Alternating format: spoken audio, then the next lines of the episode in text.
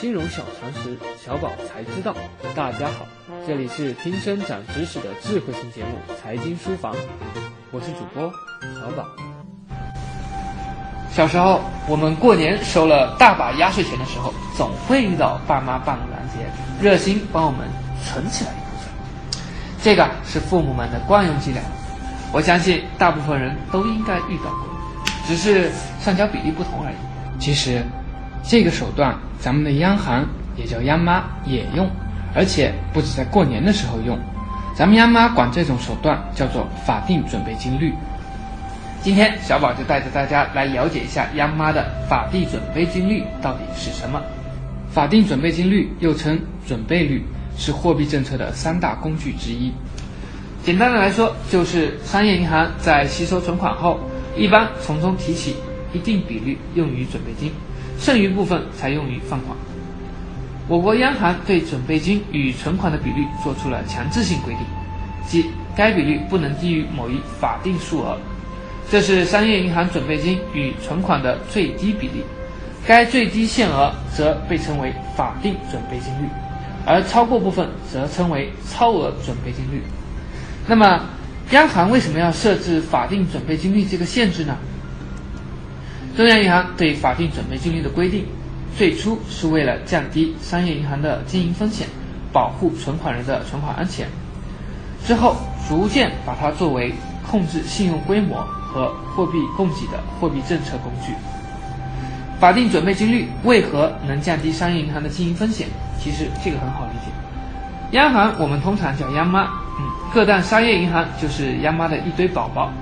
宝宝们有多少钱就想花多少钱，根本不考虑以后生活怎么办。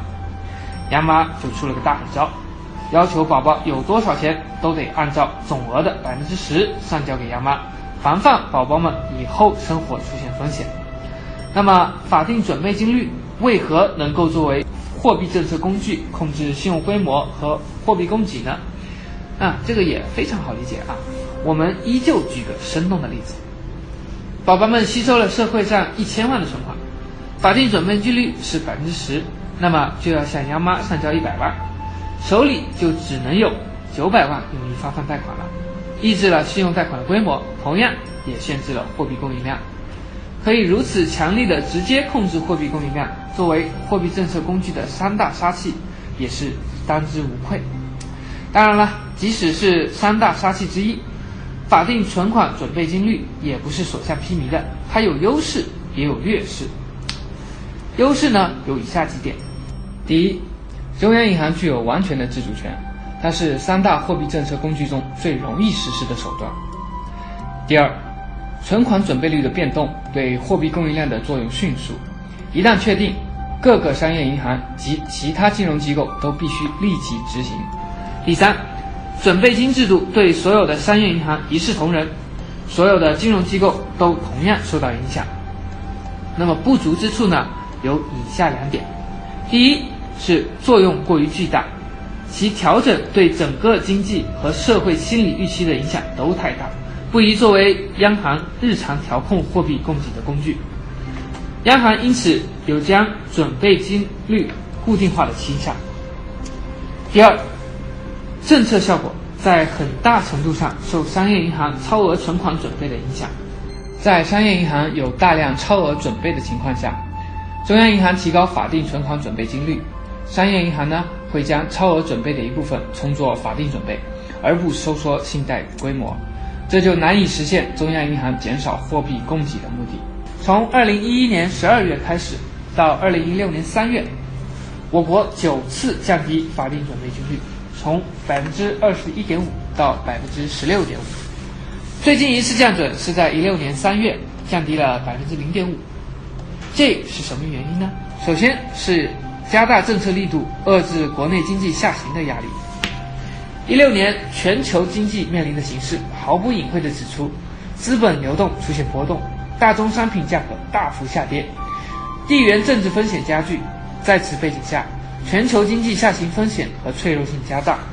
此外，对全球经济前景进一步向下修正风险的担忧日益增加。受国际、国内环境的影响。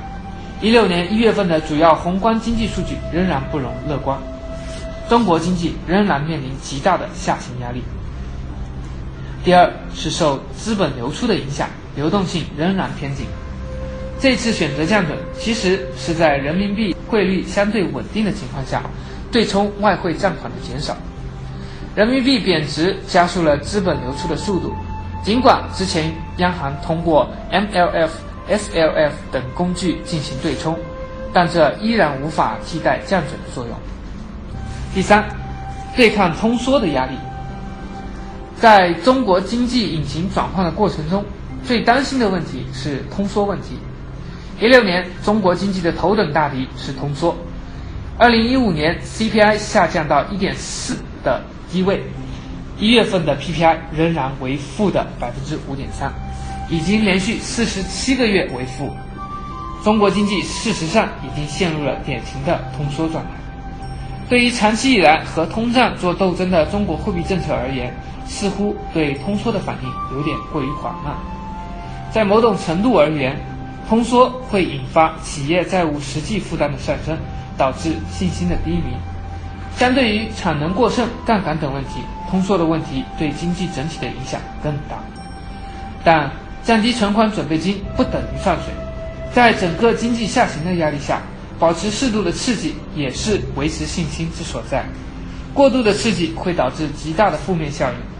但如果一味的强调不刺激，也不是科学的货币政策的真正要义。法定准备金率的调整可以很大影响社会中的货币供应量，从而影响到投资活动的方方面面。降准能够增加社会中流通的货币供应量，刺激经济发展；提高准备金率能够收缩货币供应量，从而抑制经济过热。通过今天的学习，相信我们已经能够判断法定准备金率的套路。希望大家在日常生活中活学活用，见招拆招，通过对经济趋势、国家政策的判断，找到合适的投资方向，跟着国家的脚步走向人生巅峰。好了，以上就是今天的内容，我们下期节目再见。